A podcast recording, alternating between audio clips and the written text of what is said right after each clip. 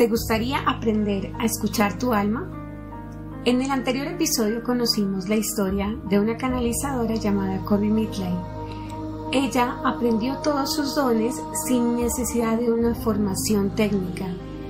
Aprendió a hablar con las almas de las personas y aprendió a hablar con las almas de las personas que ya murieron, pero que por una u otra razón no han podido encontrar su luz.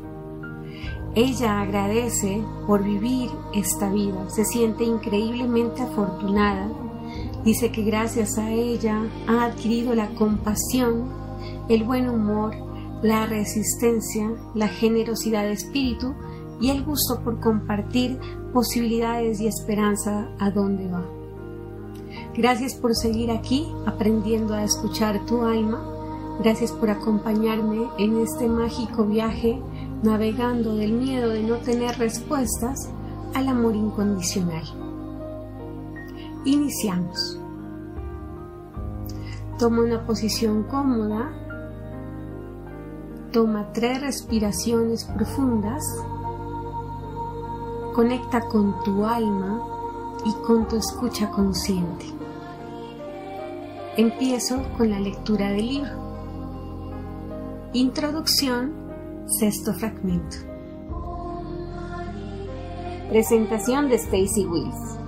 Desde que tengo uso de razón, he visto y oído espíritus y auras, además de tener una gran afinidad telepática con los animales y una sensación de saber mucho acerca de otras personas aún sin conocerlas.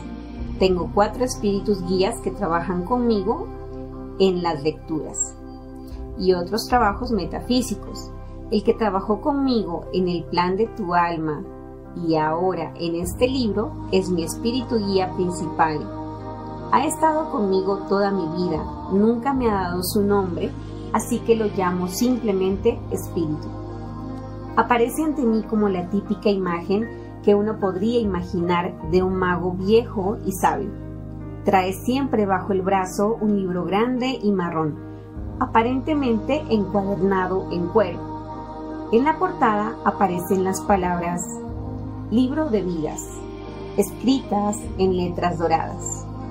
El libro de vidas es lo que la mayoría de nosotros conocemos como el registro akáshico.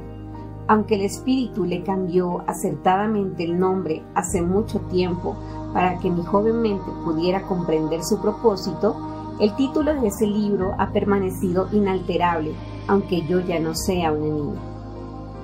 Atribuyo a mi relación con el espíritu el hecho de haberme mantenido cuerda mientras me criaba en una familia disfuncional. Me retiraba a mi habitación o me iba fuera, a un silencioso trozo de césped, y mi espíritu guía aparecía, listo para llevarme a un viaje astral, hablarme o simplemente estar de pie o sentarse en silencio a mi lado. Él me enseñó a meditar desde pequeña cuando tenía unos 11 o 12 años. Nada complicado, solo una simple meditación básica para sintonizar con mi ser interior y reforzar mi vínculo con todo lo que es. Cuando estaba en secundaria, solía aparecer ante mí, a mi lado o afuera de la ventana del aula, y me invitaba a salir y meditar. Y yo lo hacía, no sé por qué, pero nunca me reprendieron por interrumpir esas clases. Recuerdo claramente la primera vez que le pregunté al espíritu, ¿cuáles son los porqués en el nivel del alma? Tenía 14 años y acababa de hacer mi primera visita en solitario a una tienda de comida ecológica.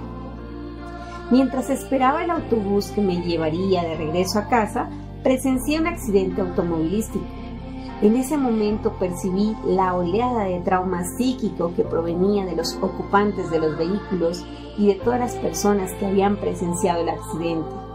Le pregunté al espíritu, ¿por qué algunas personas viven determinadas experiencias y otras no? He estado haciendo esta pregunta desde entonces. Cuando tenía 21 años, desperté una mañana y vi al espíritu al pie de mi cama como si estuviera esperándome a que abriera los ojos. No era un acontecimiento común para mí, os lo aseguro. Apareció de una forma que nunca antes había mostrado, más grande y brillante, más blanco que nunca, con cegadores rayos de luz clara saliendo de él. Una imagen impactante para ver con unos ojos cargados de sueño. Bien, dijo, ¿estás lista para hacer el trabajo? En ese instante supe que había planeado con anticipación una vida de servicio. Empecé a dejar a un lado mi deseo de ser la próxima diva de la canción popular. Me dediqué enteramente a convertirme en psíquica profesional y a adoptar el estilo de vida y los demás cambios personales inherentes a esa misión. El viaje desde aquella mañana ha tenido sus altibajos, sus pruebas y sus tribulaciones, sus desafíos y sus recompensas, demasiado numerosos para mencionarlos aquí. Todo ello ha apoyado los objetivos de mi alma y las lecciones kármicas que eligió para esta vida. Al trabajar con el espíritu durante toda mi vida he llegado a conocer la compasión en un nivel mucho más profundo que nunca y esa compasión ha aumentado mi capacidad de servir al bien superior de otras personas. Asimismo, veo claramente cómo las experiencias de mi vida me han traído hasta aquí. En el camino he aprendido mucho sobre las razones en el nivel del alma de por qué hacemos alguna de las cosas que hacemos y acerca de la naturaleza del alma y de la ruta evolutiva humana. Un día Rob me llamó, me dijo que quería escribir un libro en el que trataría de dilucidar si planeamos nuestras vidas antes de nacer y me preguntó si estaría interesada en hacer una lectura que incluiría en él. Percibí la sinceridad de su propósito mi corazón y mi espíritu guía saltaron de emoción y mi boca dijo sí de inmediato. Programamos rápidamente la primera lectura. Rob planteó muchas preguntas, algunas de ellas nunca formuladas anteriormente por nadie. La más frecuente era si yo podía escuchar cualquier conversación en la sesión de planificación prenatal o si era capaz de describirla de alguna manera. Sí, por supuesto, pensé. Había recibido destellos de conciencia acerca de las sesiones de planificación prenatal, pero nunca me habían pedido que me centrase en ella con tanta atención. Creo con todas y cada una de las fibras de mi ser que Rob y yo hicimos un plan prenatal para colaborar en estos libros. La primera vez que leí El plan de tu alma, me di cuenta plenamente de que el corazón de la conciencia metafísica que había llegado a mí comunicaría en esta vida es una planificación prenatal y mi chakra del corazón se expandió de gratitud y gozo al saber.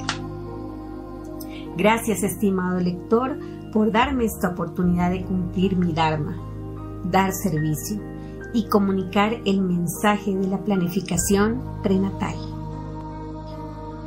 En el anterior fragmento conocimos la historia de la canalizadora Stacy. Ella también pudo conocer sus dones a través de la presentación de su espíritu guía principal, a quien ella llama espíritu.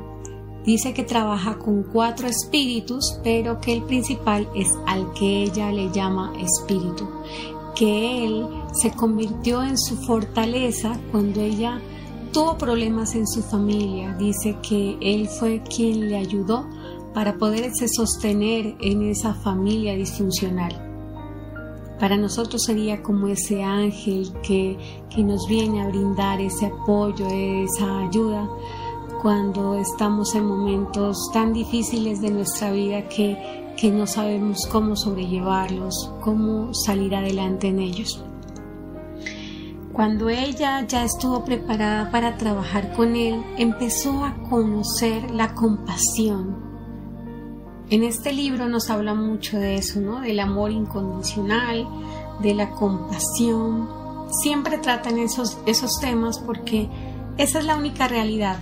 Eso es nuestra misión, aprender a conocer el amor incondicional y la compasión. Cuando yo amo incondicionalmente, yo perdono. Cuando yo siento compasión por el dolor del otro, yo perdono.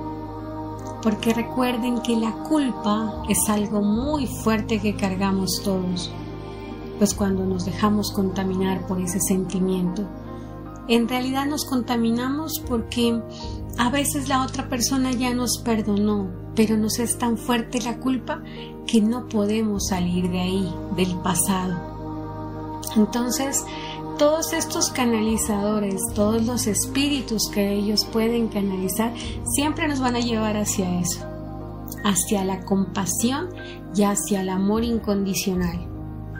También ella nos platica cómo ella trabajó con el primer libro de Rob, El plan de tu alma, y en este libro El don de tu alma, y que cuando ella pudo leer el libro del plan de tu alma, entendió que toda esa parte, toda esa conciencia metafísica que ella tenía, en realidad era lo que ella conocía como la planificación prenatal, pero no sabía su nombre, o no conocía este nombre hasta que conoció y entendió todo lo que su espíritu guía le vino a enseñar.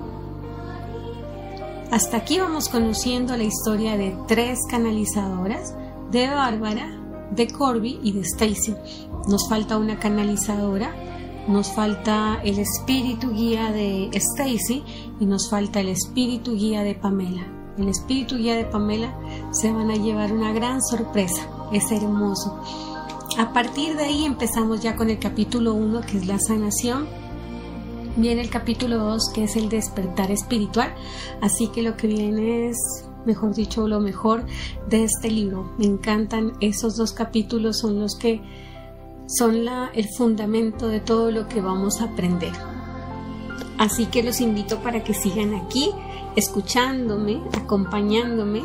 Gracias por los comentarios que me han dejado en YouTube, por los comentarios que me han hecho llegar por mensaje directo en Facebook, en la página de Cielo High, en Instagram, también en la página de Cielo High, en Spotify, por todas las personas que escuchan estos podcasts, por las personas que ha llegado por casualidad o porque andaban en búsqueda de algo nuevo y llegaron aquí. Ustedes son mi inspiración y muchas gracias por, seguir aquí. Gracias, gracias, gracias. Dios los bendiga. Les envío un gran abrazo lleno de luz y de cielo high. Chao, chao.